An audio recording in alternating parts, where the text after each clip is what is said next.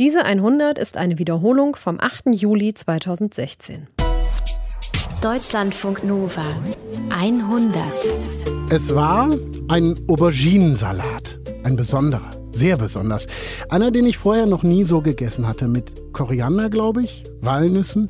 Auf jeden Fall wahnsinnig lecker und spannend. Ich hatte gerade angefangen, nach dem Zivildienst als Pflegehelfer im Altersheim zu arbeiten und ich glaube, es war sogar mein erster Tag da. Und eine ältere Kollegin mit so einem putzigen russischen Akzent hat mir von ihrem Salat angeboten und weil ich so begeistert war, war das Eis gebrochen zwischen mir und, nennen wir sie mal Barbara. Essen verbindet halt immer. Und wenn Barbara von ihrer Heimat sprach, Nordkaukasus am Schwarzen Meer, dann leuchteten ihre Augen. Von ihrem Garten erzählte sie, diesen Tomaten, die man hier in Deutschland nirgendwo kriegen kann, diesen Kräutern, den besonderen, von den Schafen, der Landschaft und den Leuten. Barbara strahlte, wenn sie von Russland erzählte. Aber wenn jemand sie als Russin bezeichnete, dann, dann wurde sie sauer. Nein, ich bin Deutsche. Und ich war es auch schon immer. Barbara, die Russlanddeutsche, in den 90ern nach dem Fall der Mauer nach Deutschland gekommen, weil sie und ihre Familie in Russland nie so ganz akzeptiert wurden, weil sie eben deutsch waren. Und dann hier in der alten Heimat in Deutschland war sie irgendwie nie deutsch genug. Sie wohnt jetzt in einem grauen Betonblock im Kölner Norden und kocht andauernd Besonderes aus dem Kaukasus, um ihrer Heimat irgendwie nahe zu sein. Deutschland im Pass, Russland im Herzen, so heißt die Sendung heute Abend. Geschichten von Russlanddeutschen gibt es. Wolfgang Schiller ist bei mir im Studio, Redakteur der Sendung. Hallo Paulus. Wir waren zum Beispiel in La im Schwarzwald. Das ist ein kleiner Ort. Früher waren da Kanadier stationiert. Als die dann abgezogen wurden, füllten Russlanddeutsche das Loch, was entstanden war. 9000 Menschen kamen in diesen kleinen Ort, wurden aufgenommen, lebten dort recht unauffällig und dann eben, wie du gerade sagtest, Flüchtlingskrise.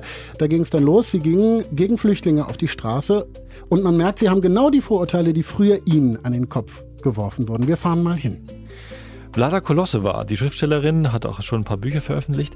Sie erzählt uns, ähm, wie sie als Zwölfjährige nach Deutschland kam und da alles Russische an sich erstmal versucht hat zu unterdrücken und abzulegen, nur um dazuzugehören äh, zu den Mädchen an ihrer Schule.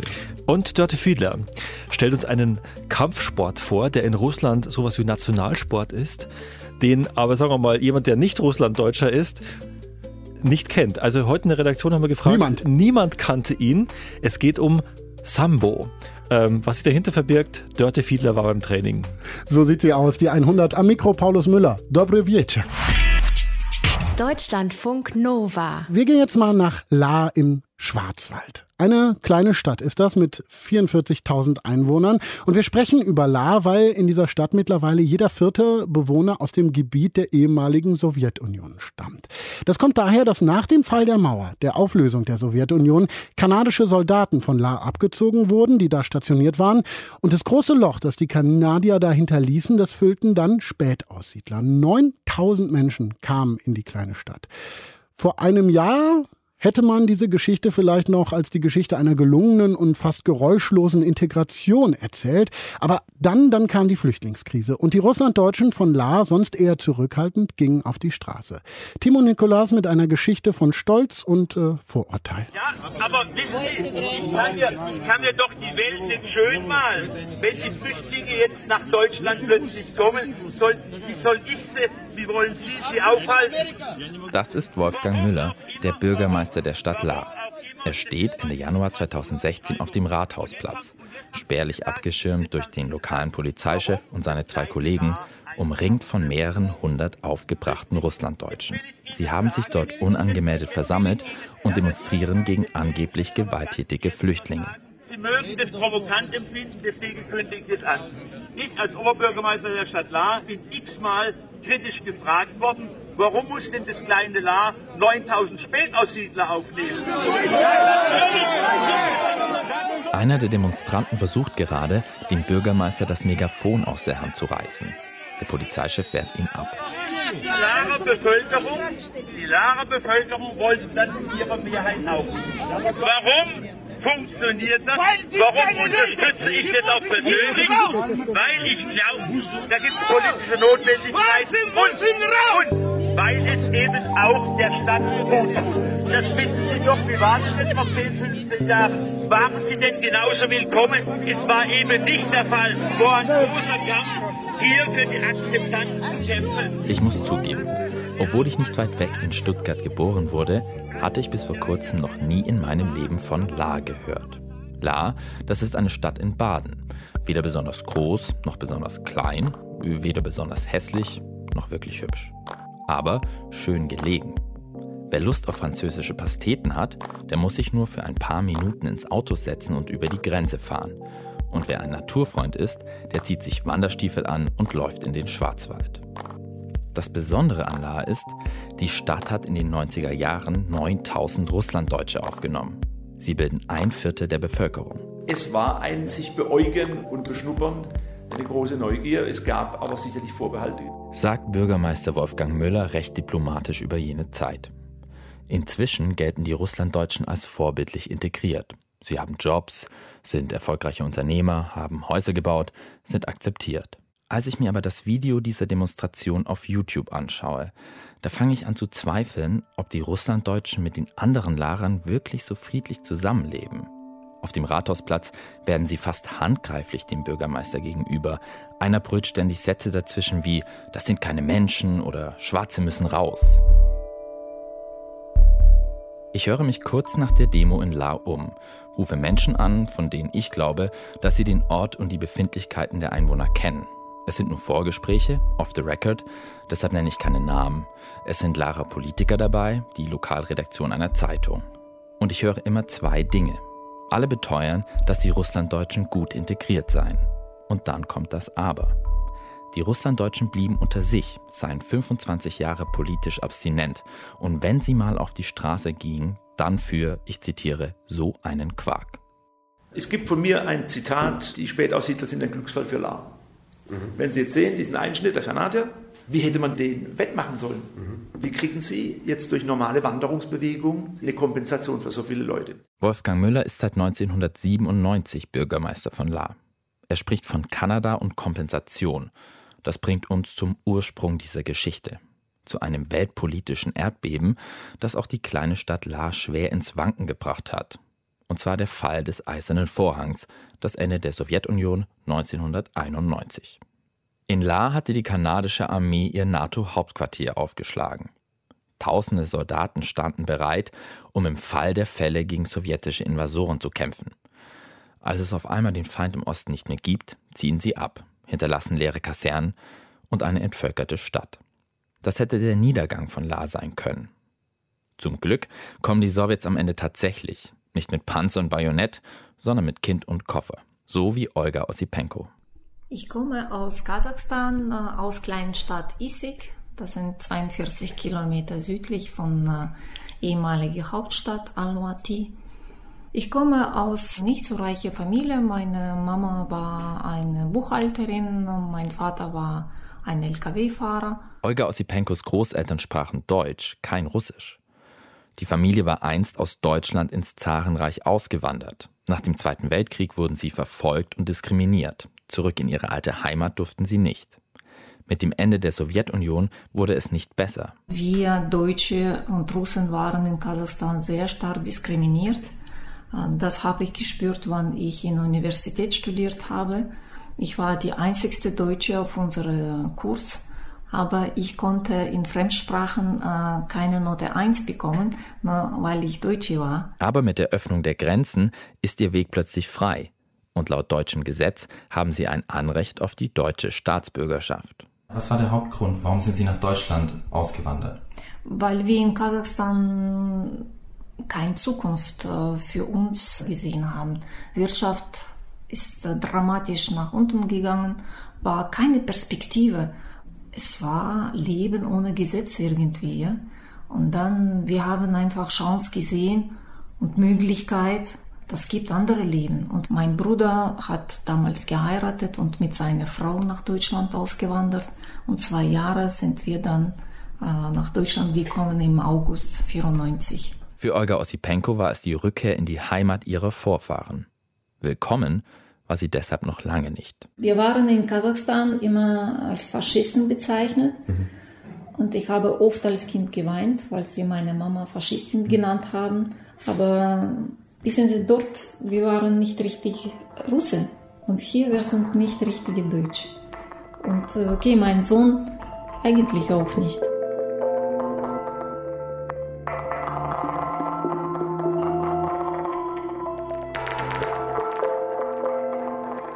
Flüchtlingsunterkunft treffe ich die Sozialarbeiterin Silvia Abbes.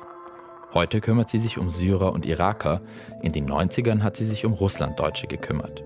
Die Ablehnung von Flüchtlingen, die Vorurteile, das kommt ihr alles ziemlich bekannt vor. Damals waren die Spätaussiedler, was möchte die alle da? Ich zitiere, nur weil sie mal einen deutschen Schäferhund gehabt haben. Mhm. Nee, habe ich gesagt, das sind Deutsche, ihr sollt mal das erleben. Ja, die kriegen Häuser gebaut und alles, das stimmt auch nicht. Ich habe gesagt, die leben genügsamer. Die Medienberichte von damals lassen sich zugespitzt so zusammenfassen. Da kommt eine Welle von jungen, potenziell gewalttätigen Männern nach Deutschland, die nur Russisch sprechen, die sich nicht integrieren lassen. Wirtschaftsflüchtlinge, die auf ein besseres Leben hoffen, den Sozialstaat ausnutzen wollen. Da ich keinen Kontakt mit Deutschen hatte, ich konnte das nicht so direkt spüren. Aber wir haben das gemerkt, äh, zum Beispiel, wenn wir Antrag in, bei Sozialamt stellen müssen. Ja. Ein Mann war sehr nett und hilfsbereit, er hat uns immer geholfen, aber die anderen waren schon nicht so ausländerfreundlich. Ja. Aber wir haben irgendwie Verständnis gehabt, dass für Deutschland eine äh, neue Situation ist, weil nach La ich denke, es sind sehr viele Russen gekommen. Und Deutsche vielleicht haben am Anfang Angst gehabt, weil Russen haben nicht so guten Ruf gehabt. Es war immer in Rede russische Mafia und äh, russische Wodka und keine klare Vorstellungen, was Russland oder Kasachstan ist. Dann habe ich gespürt, ich war zumindest nicht so willkommen. Aber ich habe dann gesagt, okay, ich muss dann selber kämpfen. Die ersten Jahre in La sind für Olga Osipenko nicht leicht. Sie ist alleinerziehend und schläft zunächst im Stockbett einer Sammelunterkunft. Doch bald kann sie ihre ersten eigenen vier Wände beziehen. Die meisten Spätaussiedler ziehen in die alten, schmucklosen Kasernen der kanadischen Garnison am Kanadaring. Die Gegend trägt bald den Namen Klein Kasachstan. Osipenko findet eine bezahlbare Wohnung etwas abseits. Und ich war auch so froh, dass ich meine 45 Quadratmeter Wohnung habe. Wir haben auch von Nachbarn äh, und von Sperrmüll Möbel äh, genommen. Und ich war so froh, dass ich mit 19 Jahren schon eigene Wohnung habe. Und äh, Oma hat mir geholfen, Antrag für Sozialhilfe zu stellen. Und ich konnte mein eigenes Geld haben. Und ich habe dann kräftig gespart, damit ich meinen Fernseher kaufen kann oder Kleinigkeiten. Aber war schwer, aber ich war sehr glücklich.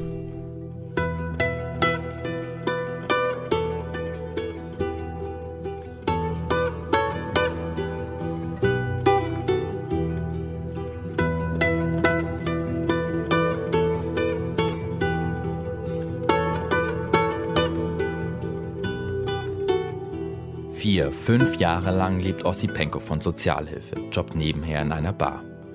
1999 gründet sie ihre erste eigene Firma mit ihrem damaligen Freund. Er fährt mit einem LKW durch Europa, sie organisiert von Laos die Transporte. Schon bald gehen sie fast bankrott, weil deutsche Auftraggeber sie nicht bezahlen. Heute, mit Anfang 40, hat sie ausgesorgt, will bald in den Ruhestand gehen. Ihr Haus sieht von außen bewusst unscheinbar aus, ist aber ein luxuriöser Neubau mit einem deckenhohen Aquarium im Wohnzimmer. Große, vermutlich sehr teure Fische blicken stumm durch die Glasscheibe an. So geräuschlos wie Ossipenko integrieren sich die meisten. Anfang der 2000er Jahre wird es ruhig um die Russlanddeutschen. Keine schlechte Presse mehr, es gibt genügend Jobs, jeder ist damit beschäftigt, sich ein neues Leben aufzubauen. In La heißt es, man erkenne die Häuser der Russlanddeutschen an der Ausrichtung der Satellitenschüsseln. Viele schauen russisches Fernsehen, russische Nachrichten. Ihre Kirchen erkenne man an den dicken Schlitten, die auf den vollen Parkplätzen davor parken. Zwar leben heute viele nicht mehr in den Kasernen am Kanadaring, doch die Kirchen der Russlanddeutschen sind tatsächlich voll und in den Ringer- und Turnvereinen der Stadt bessen sich heute fast ausschließlich Spätaussiedlerkinder. Die Russlanddeutschen haben sich eine Parallelwelt in La aufgebaut. Trotzdem, als Russland die Krim annektiert oder der Krieg in der Ostukraine ausbricht, ist von den Russlanddeutschen nichts zu hören. keine Demonstrationen, keine Solidaritätsbekundungen mit Moskau. Sie bleiben auch ruhig, als Angela Merkel im Spätsommer 2015 die deutschen Grenzen für Flüchtlinge öffnet und auch La 1000 von ihnen aufnimmt. Aber unter der Oberfläche fängt es an zu gären. Der Unmut wird sichtbar, als Mitte Januar 2016 russische Medien berichten, dass ein 13-jähriges russlanddeutsches Mädchen in Berlin von Flüchtlingen vergewaltigt wird. Die Vorwürfe stellen sich später als falsch heraus. Die Russlanddeutschen in La ziehen trotzdem vor das Rathaus. Warum muss denn das kleine La 9000 Spätaussiedler aufnehmen? Von einer Seite ich war froh, dass Russen sich organisiert haben irgendwie und rausgegangen und zeigen, hallo, wir sind hier. Das war positiver Effekt. Ich habe aber für Landsleute ein bisschen geschämt, für die Führung, wie es war, ja. Die müssen auch äh, ein bisschen zurückhaltender sein und äh, lassen andere zu Wort kommen, ja. Von SPD-Bürgermeister Wolfgang Müller hält Olga Ossipenko eigentlich sehr viel. Aber dass er Flüchtlinge mit Spätaussiedlern vergleicht, dagegen wehrt sie sich so wie jeder Russlanddeutsche, mit dem ich gesprochen habe. Ich habe mich ein bisschen beleidigt gefühlt auf ersten Blick, dass man uns mit unserer Kultur mit diesen Leuten vergleicht. Er könnte vielleicht ein bisschen anders ausdrücken, damit die Menschen besser verstehen können. Dass er einfach sagt, ja, damals für uns war auch neue Situation. Wir müssen diese Entscheidung treffen und sagen, okay, wir nehmen jetzt Russlandsdeutsche, obwohl so viel war. Obwohl damals war Zeit, wo La leer war. Das war eigentlich gut für La, dass viele Russlandsdeutsche gekommen und nicht aus anderen Ländern. Ich kann kaum vorstellen, wenn das 9000 Flüchtlinge gekommen. Was wäre jetzt aus La? Bestimmt nicht diese La, was wir jetzt haben. Wieso? Was ist der Unterschied? Unterschied, unsere Menschen, auch wenn sie schlecht Deutsch sprechen, sie sind fleißig. Bei Flüchtlingen muss ich ehrlich sagen, diese Leute, ich glaube nicht, dass sie mit Absicht gekommen zu arbeiten. Und das, ich denke, unsere Landsleute wütend macht, dass die kommen, unser System auszunützen. Und nicht, dass wir, nicht nur Russlandsdeutsche, alle, dass wir diese Leute gratis finanzieren. Obwohl unsere Kinder brauchen Steuern auch, ja. Für die Ausbildung wird überall gekürzt. Und dann, wenn ich sehe, die Leute, zum Beispiel, die wollen keine Sprache lernen. Die brauchen das nicht. Oh, für was? Die können gut mit Sozialhilfe leben. Das mag ich gar nicht. Ossipenko erzählt mir, dass sie ihren Mitarbeitern Pfefferspray gegeben hat, zum Schutz, dass sie nachts nicht mehr das Haus verlässt, obwohl sie in ihrem Vorort noch nie einen Flüchtling gesehen hat, dass sie Menschenmengen meidet und ihre Mutter nun oft zum Einkaufen mitkommt, um sie vor Flüchtlingen zu schützen, die sie vielleicht beklauen wollen.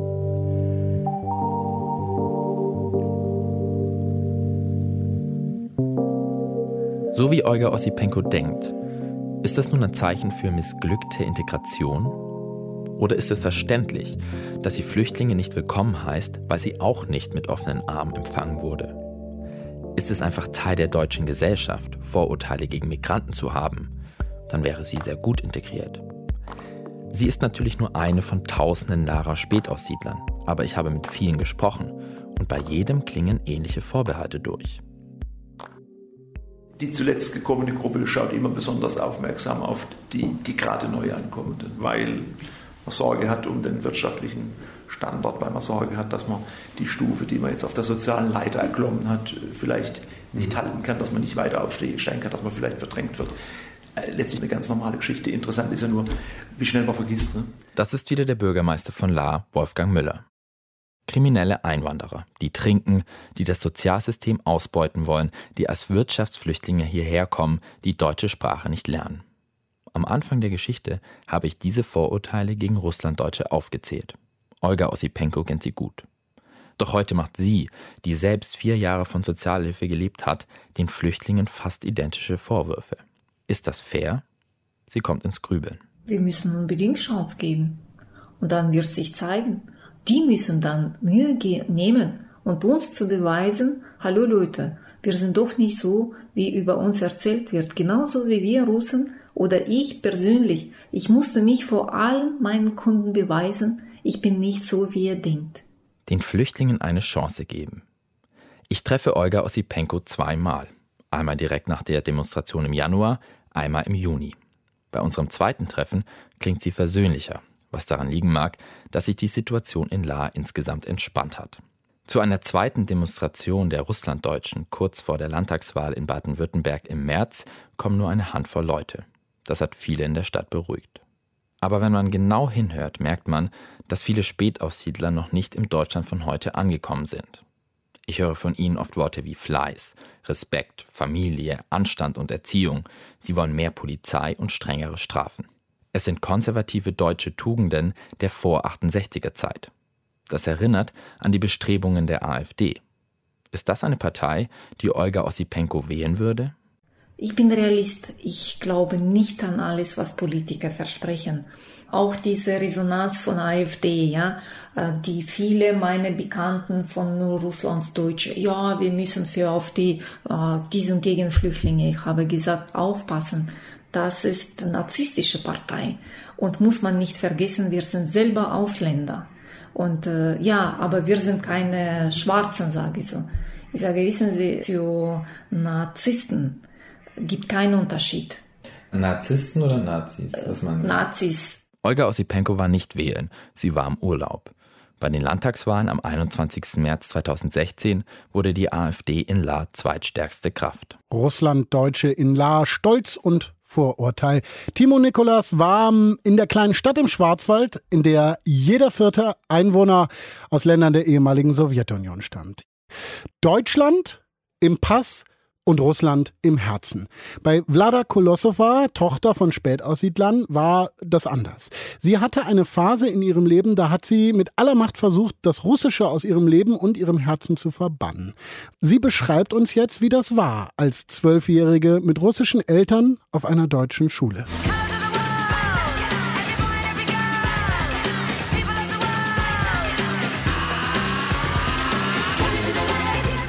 Mit zwölf beschloss ich, ein Spice Girl zu werden. Ich hätte meinen rechten Arm dafür hergegeben, beide Arme sogar. Dabei handelte es sich nicht einmal um die britische Superband, sondern um die vier beliebtesten Mädchen meiner Klasse, die noch eine weitere suchten, um ihre Clique auf Spice Girls Größe zu bringen. Die Posten von Jerry, Emma, Victoria und Mel C waren schon vergeben. Aber Mel B, die dunkelhäutige Scary Spice, wollte keine sein.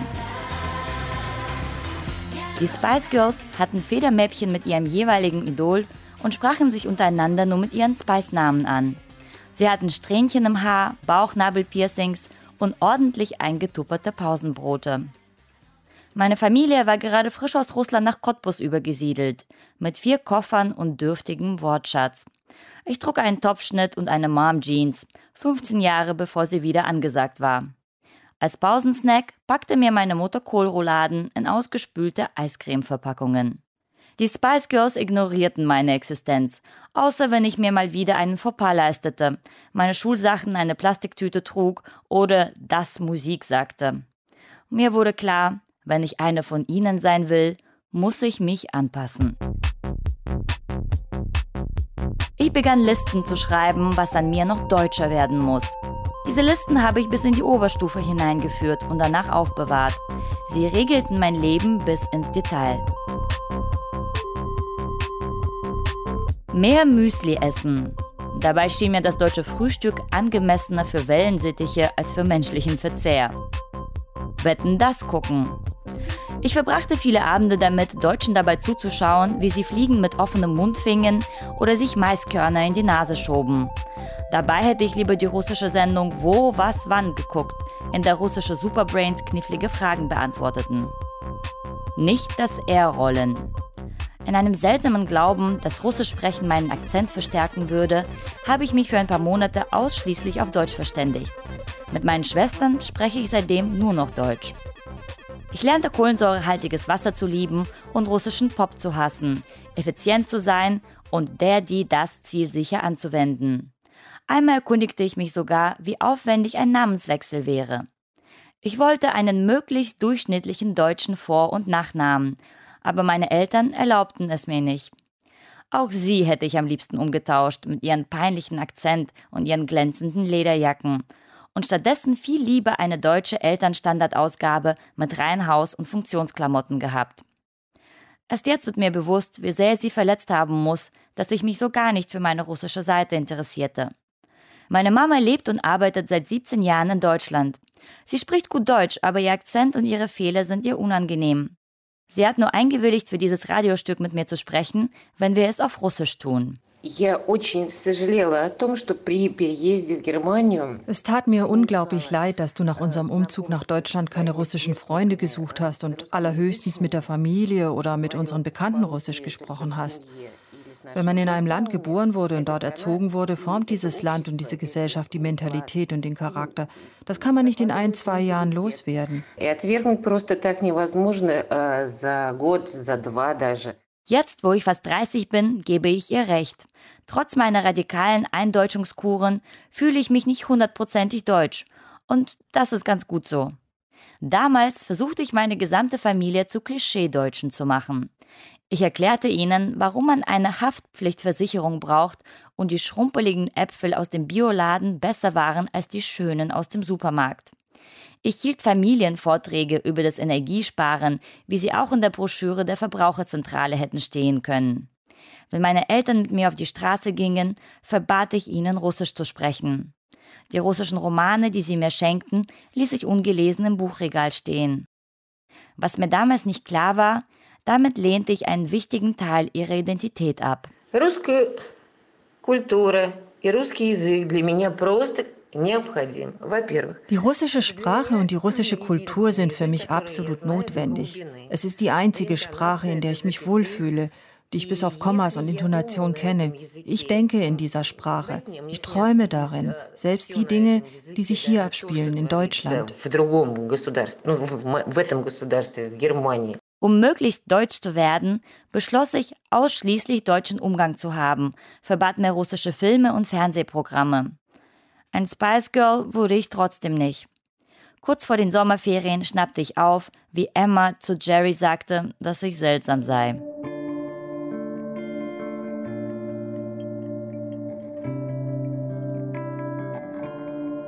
Ich verdoppelte meine Eindeutschungsbemühungen. Später, als ich Abitur machte, wäre niemand mehr darauf gekommen, dass ich aus einem anderen Land stamme. Von meiner Herkunft war nicht mehr viel übrig geblieben, außer meinem Namen, Vlada, den hohen Wangenknochen und dem russischen Pass. Heute kann ich über die ganze Geschichte nur schmunzeln, aber nicht nur.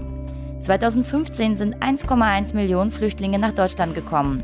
Viele von ihnen sind Kinder und Jugendliche. Die Geschichten dieser jungen Menschen und meine sind zwei unterschiedliche Paar Schuhe. Sie flohen vor einem Krieg. Meine Familie kam ohne existenzielle Not hierher, weil Deutschland Russlanddeutsche eingeladen hatte, hier zu leben. Aber auch die Flüchtlinge werden in den nächsten Jahren vor der Frage stehen, vor der ich damals stand. Wie kann ich dazugehören? Momentan wird wieder viel über die Integration gesprochen. Viele fürchten, dass Flüchtlinge schlecht Deutsch sprechen und nicht unsere Kultur und unsere Werte teilen. Es sind zum Teil verständliche Sorgen.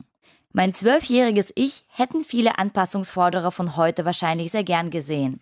Das Mädchen, das bis ins kleinste Detail deutsch sein will. Aber ich hoffe, dass die Menschen, die gerade nach Deutschland kommen, sich anders verhalten als ich damals. Dass Integration auch möglich ist, ohne die Vollamputation ihrer Kultur. Meine Schwester Elisabeth wurde hier in Deutschland geboren. Sie ist 16 und spricht noch Russisch, allerdings mit Fehlern und einem Akzent. Sie war nur bereit, mit mir fürs Radio zu sprechen, wenn wir auf Deutsch reden. Was das Ablehnen des Russischen angeht, wiederholt sie meine Geschichte. Sie kann zwar die kyrillische Schrift lesen, hat aber momentan kein Interesse an russischen Büchern oder an der Sprache. Nee, ich finde es nicht so schlimm, dass ich nicht so gut Russisch spreche. Aber manchmal nervt es mich schon, dass sich alle darüber lustig machen, dass ich einen russischen Akzent habe. Manchmal kenne ich manche Wörter auf Russisch nicht, vor allem die komplizierteren wie Praktikum oder Steuern. Wenn ich Russisch spreche, fühle ich mich manchmal dumm. Ihre Muttersprache benutzt sie deshalb nur, wenn sie unbedingt muss. Also nur mit Mama, Papa und Oma. Mit mir weigert sie sich, Russisch zu sprechen.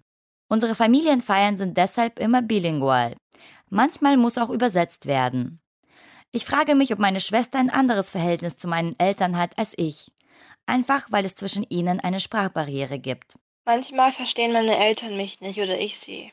Deshalb müssen wir ein paar Wörter im Internet nachschauen. Ich fahre nicht gern nach Russland. Ich fühle mich da wie ein Alien. Alle wissen sofort, dass ich woanders herkomme. Ich hoffe, meine Schwester entdeckt das Land und die Kultur ihrer Eltern doch noch für sich. Mir tat spätestens an der Uni das radikale Ausreißen meiner Wurzeln leid. Ich sah, wie sich meine slawophilen Freunde in Unikursen mit russischen Deklinationen abmühten, um russische Klassiker im Original zu lesen. Auf Partys wurde ich in Gespräche über Tolstoi und russische Politik verwickelt, hatte aber von beidem keine Ahnung. Mein Russisch war so eingerostet, dass ich kaum schreiben konnte. Es war, als hätte ich ein teures Geschenk, die russische Sprache und die Kultur, die ich umsonst bekommen hatte, beschämt vergraben. Und jetzt war es verrottet. Unter den jungen Flüchtlingen werden viele dabei sein, die sich wie meine Schwester und ich früher dafür schämen, eine andere Geschichte zu haben als alle anderen. Ich würde Ihnen gern sagen, löscht eure Ursprungskultur trotzdem nicht aus. Deutschland hat viel Gutes zu bieten. Eine reiche Sprache, kostenlose Bildung, Feminismus und wirklich tolle Tupperdosen. Aber nicht alles, was ihr von zu Hause mitgebracht habt, ist peinlicher Müll. Es kann Deutschland reicher machen, auch wenn die Idioten, die Flüchtlingsheime anzünden, anderer Meinung sind. Es dauerte lange, bis ich wieder lernte, in Kyrillisch zu schreiben, russische Freunde fand und so viel von der Lage im Land verstand, dass ich wütend auf die russische Politik werden konnte. Aber das ist eine andere Geschichte. Heute ist mir klar, sollte ich mal Kinder haben, ich werde ihnen russische Namen geben. Abends werde ich ihnen Struwwelpeter vorlesen, aber auch Märchen über Baba Yaga. Meiner Mutter ist es wichtig, dass ihre Enkelkinder Russisch sprechen. Ich liebe meine Enkel jetzt schon, noch bevor sie geboren sind. Und wenn ich sie liebe, wie kann ich meine Liebe anders ausdrücken als auf Russisch? Ich werde mein Bestes tun, dass sie meine Sprache sprechen, dass sie auf Russisch Witze machen können und meine Witze verstehen. Und wenn meine Kinder sich Sorgen machen, dass sie anders sind, spiele ich ihnen etwas von den Spice Girls vor. Damals reichte mein Englisch nicht aus, um ihre Songtexte zu verstehen. Aber jetzt weiß ich, dass die Hauptmessage der Spice Girls war, du bist in Ordnung, so wie du bist.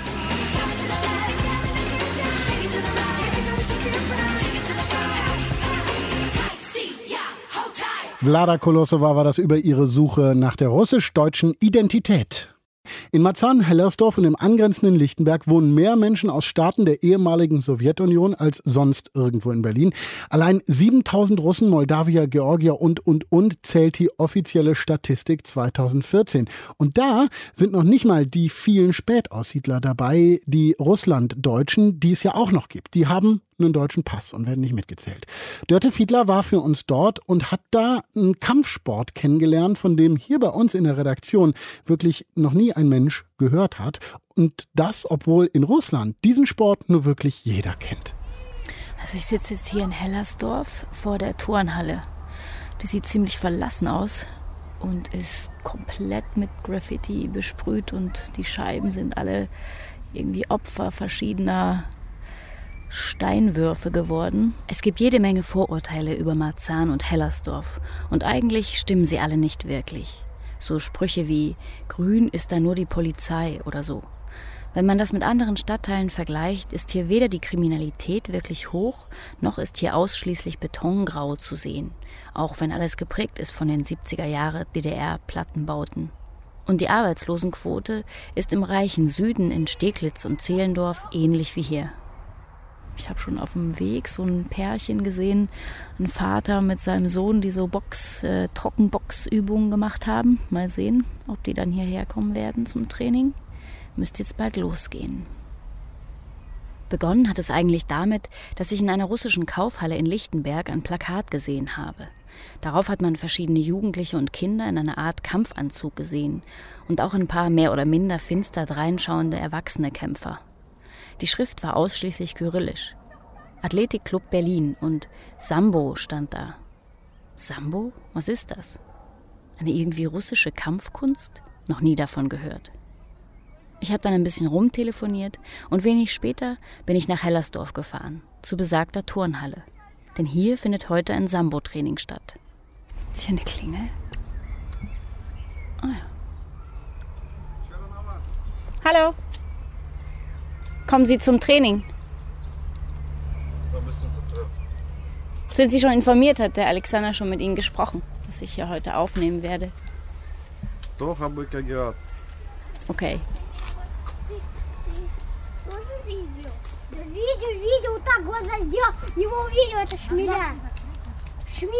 Mein Russisch reicht noch so weit, dass ich verstehe, dass die Kinder hier sowas sagen wie, ah, ist noch geschlossen, Sascha, also Alexander, ist noch nicht da. Ich bin Alexander Wadrenko, bin 28 Jahre alt, äh, geboren in Russland, in Slavgorod. Das ist so eine kleine Stadt, liegt in, also an der Grenze von Kasachstan, 50 Kilometer, äh, in Sibirien. Das ist also Sascha. Heute wohnt er in Berlin-Marzahn. Slavgorod, seine Heimatstadt, hat so an die 32.000 Einwohner. Und das Gebiet rund um die kleine Stadt hat zu den Hauptsiedlungsgebieten der Russlanddeutschen gehört. Der Name Slavgorod setzt sich aus den russischen Wörtern Slava für Ruhm und Gorod für Stadt zusammen. Alexanders Mutter ist Deutsche und ihre Vorfahren sind, wie viele andere auch, einer Einladung der deutschstämmigen Zarin Katharina II. gefolgt, um in der Wolga-Region Gebiete zu besiedeln und urbar zu machen. Das war im 18. Jahrhundert. Während des Zweiten Weltkrieges sind viele von ihnen aus der Wolga-Region nach Sibirien vertrieben worden. So auch seine Vorfahren. Wir sind zusammen mit, also mit meiner Familie nach Deutschland gekommen. 2002 war das. Genauer gesagt nach Husum in Norddeutschland. 14 war Alexander da. Keine leichte Sache, quasi mitten in der Pubertät in ein anderes Land verpflanzt zu werden.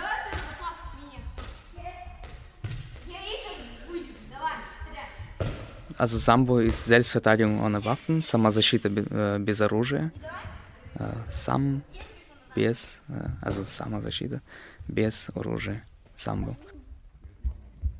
Sambo ist im weitesten Sinne eine Ringerkampfkunst. Hierzulande ist sie beinahe unbekannt. Aber auf dem Gebiet der ehemaligen Sowjetunion und im heutigen Russland ist Sambo äußerst populär.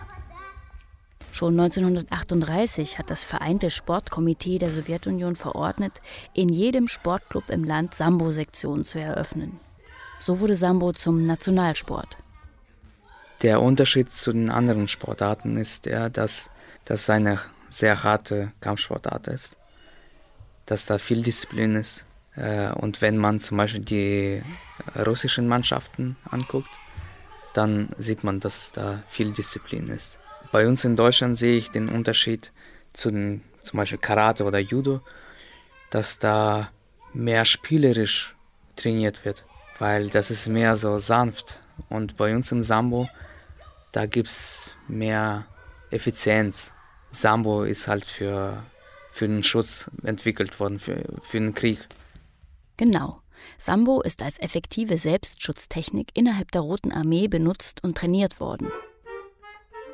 In einem YouTube-Clip vom russischen Sambo-TV-Kanal kann man alte verwackelte Aufnahmen aus den 20er oder 30er Jahren sehen. Männer mit militärischer Kopfbedeckung stehen im Schnee in langen Uniformmänteln und zwei von ihnen hebeln sich gegenseitig aus und werfen sich schwungvoll auf in den Schnee gelegte Matten. Dann werden die Gründerväter des Sambo eingeblendet. Wassili Oschtschepkow, Viktor Spiridonov und Anatoli Chalampiev. Drei Männer, die nicht alle an erster Stelle an die Entwicklung einer Kampftechnik für das Militär dachten, sondern innerhalb des Kampfkunstuniversums zu verschiedenen Techniken forschten und mit Kombinationen experimentierten. Das Militär hat sich diese Forschung dann einverleibt, könnte man sagen.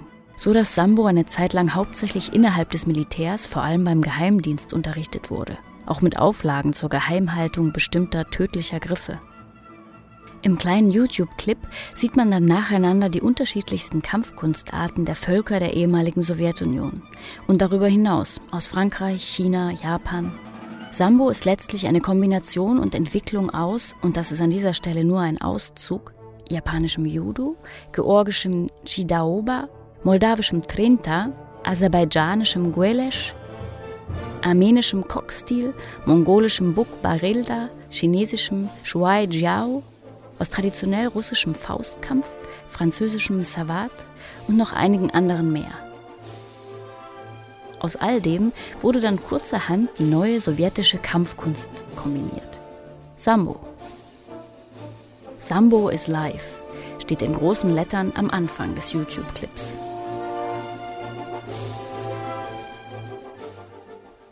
Das ist ein System. Das ist, äh, kann man als Kampfsportart bezeichnen, aber das ist mehr ein System. Und Sambo ist äh, nicht nur als Kampfsport zu sehen, sondern als Lebensstil sozusagen für Verteidigung, äh, wie man das Leben so lebt sozusagen. Also das muss man schon trainieren, um das zu verstehen.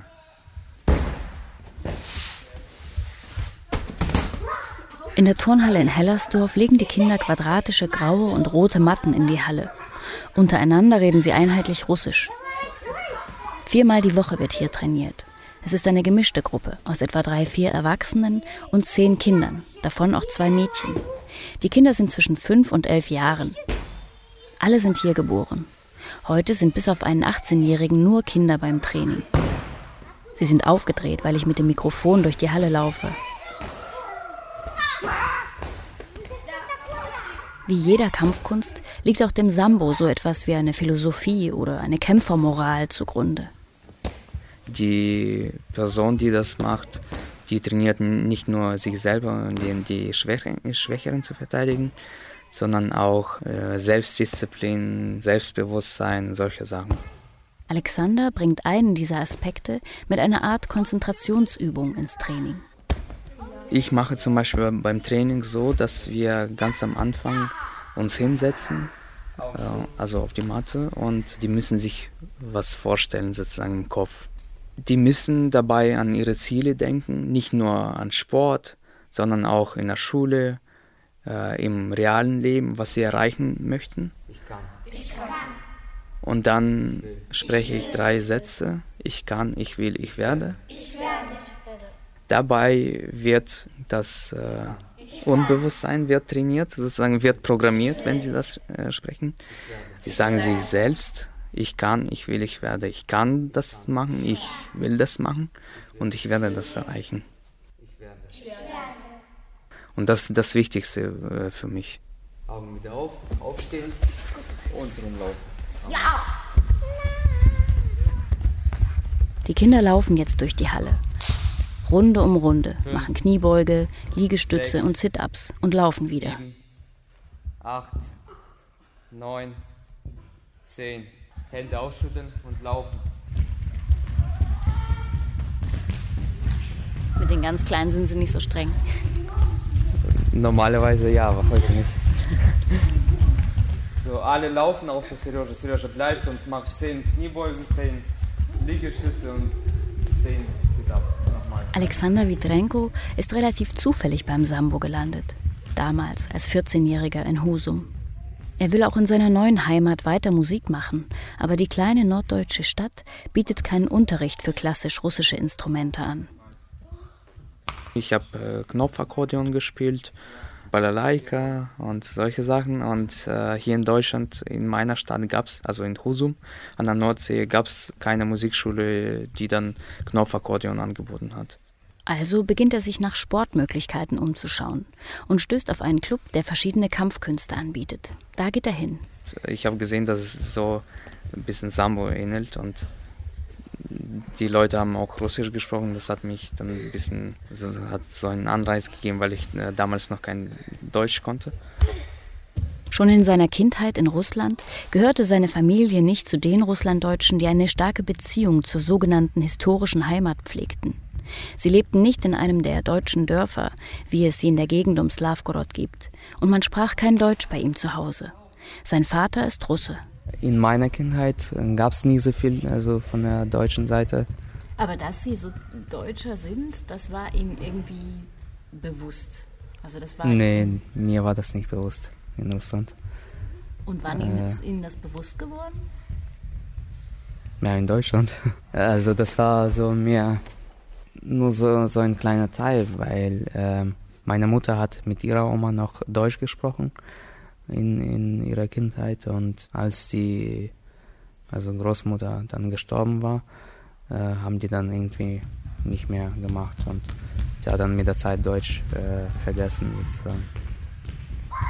Ich habe Deutsch in der Schule gehabt, aber ich war der Klassenbeste in Deutsch, aber als ich nach Deutschland gekommen bin, habe ich verstanden, dass es nichts war. Sambo wird in Husum dann eine Art Oase für ihn. Er ist wahnsinnig viel in der Halle und dort wird Russisch gesprochen. Wenn man Sambo treibt, dann hat man schon so ein gewisses Stück von Russland. Auch sein Trainer kommt aus der ehemaligen Sowjetunion.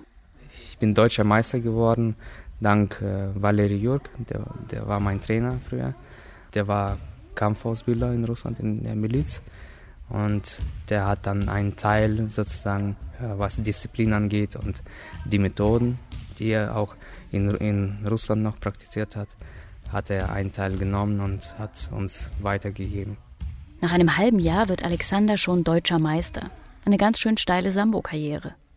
Ein bisschen liegt dieser schnelle Erfolg wohl auch daran, dass die deutsche Sambo-Gemeinde zu dieser Zeit relativ klein ist und es kaum Konkurrenz gibt. Valery Jurk ist in diesen ersten Jahren hier in Deutschland für ihn ein wichtiges Vorbild.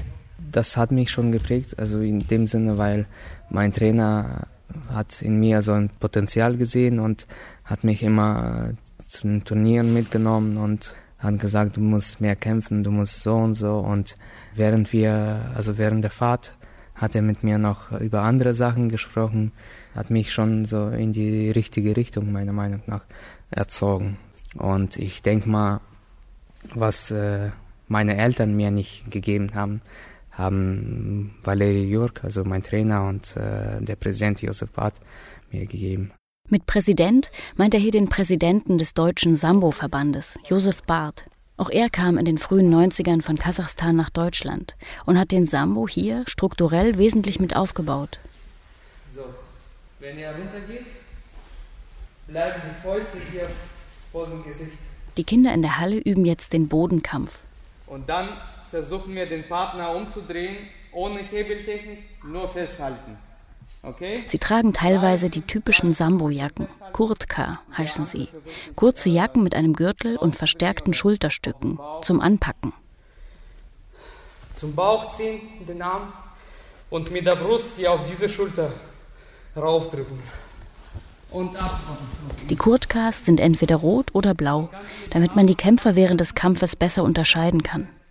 Die Farben erinnern mich an die blauen und roten Halstücher meiner DDR-Pionierzeit. Alexander spricht während des Trainings einen Mix aus Deutsch und Russisch. Sein Co-Trainer, ein Bulgare, spricht ausschließlich Russisch.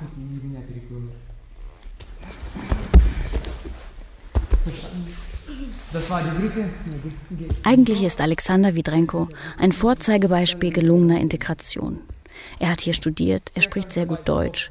Auch seine Brüder sind hier angekommen und haben Jobs und Familie.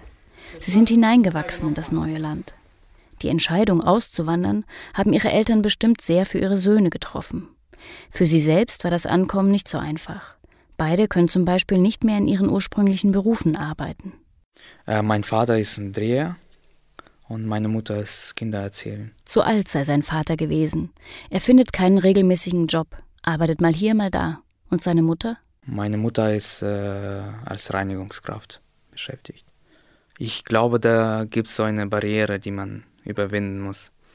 Und äh, leider haben meine Eltern das, denke ich mal, nicht geschafft, beziehungsweise nicht ganz geschafft. Man müsse schon mehr Dinge machen, die die Deutschen auch machen, sagt er.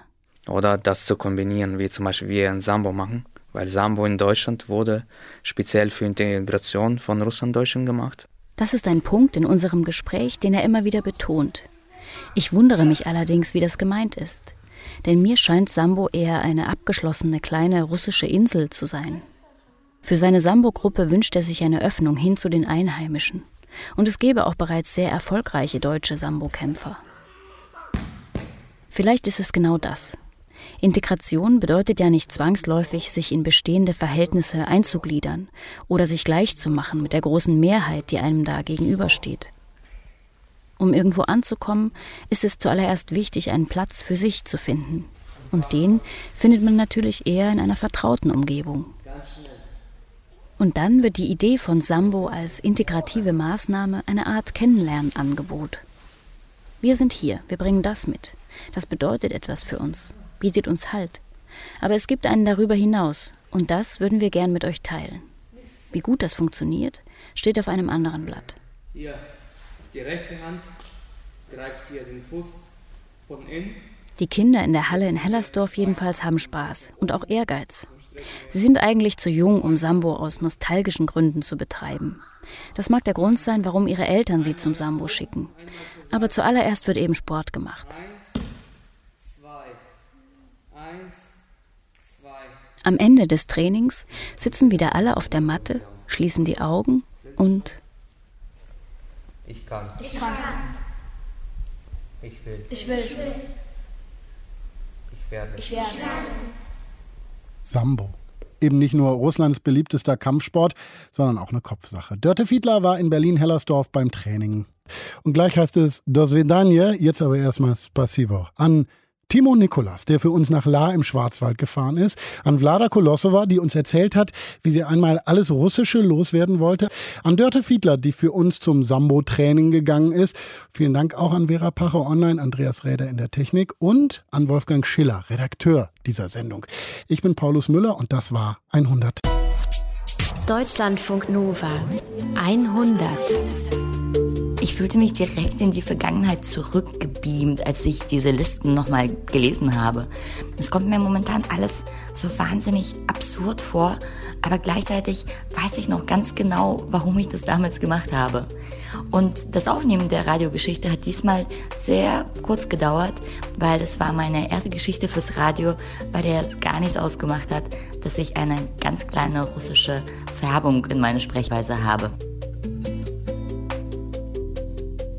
Ich habe das ja schon erwähnt im Stück, dass ich so, um mich zu inspirieren und zu schauen, was man so für deutsch-russische Themen finden kann, in diese russische Kaufhalle gefahren bin. Und ähm, ich war da schon mal, ich kannte die schon, aber das letzte Mal war ich da vielleicht vor sechs Jahren oder so. Ziemlich lang her, also. Und dann war ich echt erstaunt, wie vielfältig das dort geworden ist. Ich hatte das so ein bisschen traurig in Erinnerung mit abgepackter Mayonnaise und äh, ganz viel Sachen in Dosen, die aber auch so ein bisschen lieblos gestapelt waren und so, so ein Fischbecken mit Lebendfisch, aber auch irgendwie ja relativ leer. Und jetzt ist es so eine Art Hochglanz-Spezialitäten-Kaufhalle geworden, wo man alles Mögliche bekommen kann, so vom Kaviar bis zum vierfach gefilterten Wodka und 50 verschiedene Sorten Konfekt und irgendwelche Spezialitäten aus den einzelnen Regionen und so. Ziemlich beeindruckend. Es scheint also eine große Nachfrage zu geben dafür. Und ich habe dann auch ein bisschen eingekauft. Und besonders lecker waren so kleine eingelegte Kürbisse, Patisons heißen die und äh, Tomaten, eingelegte Tomaten. Deutschlandfunk Nova 100. Jeden Sonntag um 16 Uhr. Mehr auf deutschlandfunknova.de.